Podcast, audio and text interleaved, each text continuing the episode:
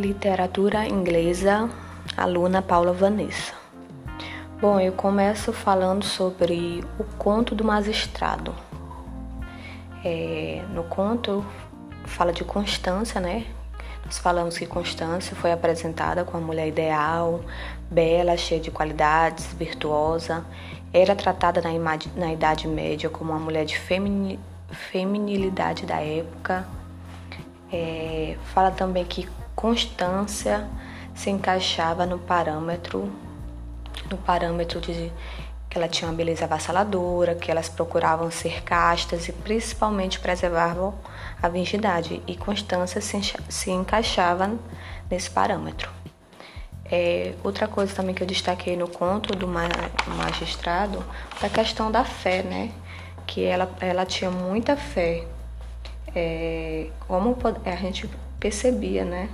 Que Constância ela nunca deixava de acreditar em Cristo e ele também jamais a abandonou.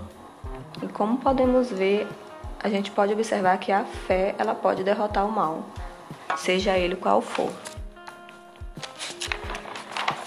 É, falamos também do rei Arthur e a conquista da espada, né?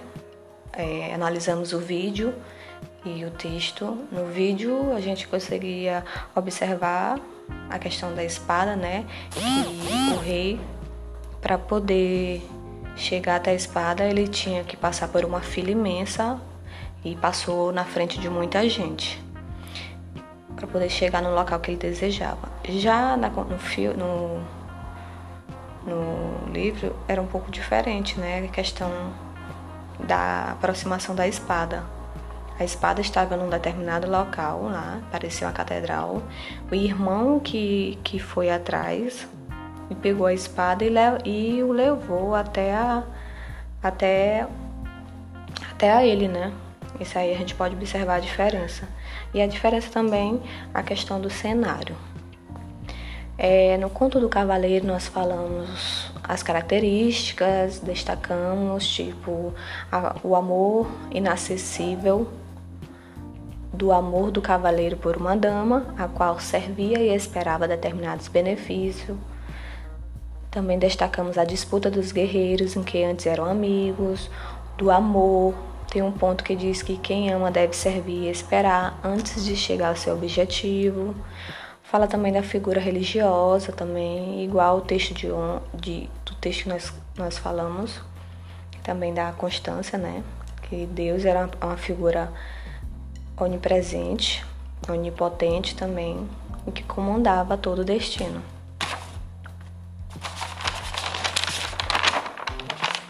Também falamos o nosso texto, o nosso texto em inglês, The Pardor's Tale, que foi traduzido, traduzido não, que foi falado em inglês por nós, alunos. Fizemos também o nosso mapa é, que começa do período elisabetano, é, literatura inglesa das origens do período, período elisabetano, que foi dividido no meu, foi dividido o que é literatura, eu destaquei tudo que era belo, o uso das palavras é o que torna o texto que se torna o texto literário, que a poesia era uma, era uma manifestação literária. É, destaquei outro tópico, literatura inglesa, que era a arte que explora uma arte que explorava a língua inglesa, aspectos geográficos e climáticos influenciavam na escrita dos autores. Liberdade e rejeição às regras também faz parte da literatura inglesa. Beowulf era um clássico épico escrito no ano 700, veio da Inglaterra, poema cheio de aliterações. Joseph Geoffrey Chaucer, Chelsea, primeiro grande poeta, inteligente humorado, e a obra dele foi Canterbury Tales.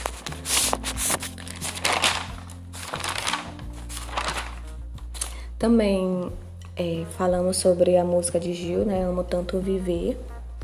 É, Gil ele vai, o que vemos no canto, aliás, é um canto de alegria, temperado com fé na vida e nas forças do tempo. E ele celebrava a vida, né? Exaltava o amor por viver. E também falamos do Rei Leão e Hamlet. É, Destacamos que as obras são tragédias que aconteceram com pessoas próximas, no caso deles são parentes, e ambos tinham um desejo de vingança que era inerente. As duas obras também relatavam falhas, virtude, bem e do mal. Também falamos sobre Otelo. Era uma peça que envolvia aspectos como inferioridade do personagem, né? discriminação racial, manipulação, ciúme e maldade.